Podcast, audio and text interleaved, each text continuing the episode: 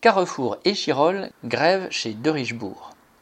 Samedi 11 décembre, des salariés de De Richebourg qui nettoient l'hypermarché Carrefour à Échirol, dans la banlieue de Grenoble, étaient en grève toute la journée. Depuis des mois, ils alertaient la direction.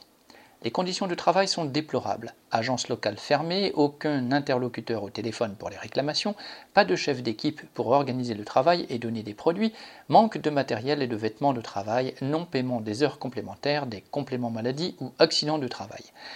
Ces salariés qui ont travaillé sans arrêt pendant toute la durée de la pandémie, au début sans aucune protection, n'ont même pas eu droit à la prime Covid eu ceux de Carrefour.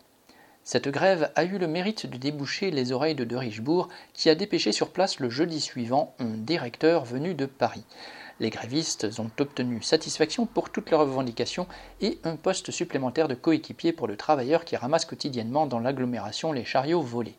Ce dernier, qui avait été raquetté de 100 euros par des voyous qu'il avait bloqués avec son fourgon dans une cité, a même obtenu le remboursement de cette entre guillemets rançon par de Richebourg qui refusait jusque-là de payer.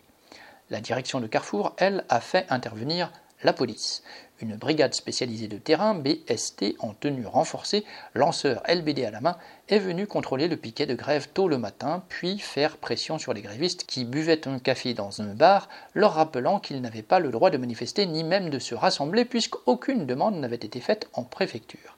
Ces intimidations n'ont pas empêché le rassemblement des grévistes devant l'entrée de Carrefour gardée par la BST au nom de la loi.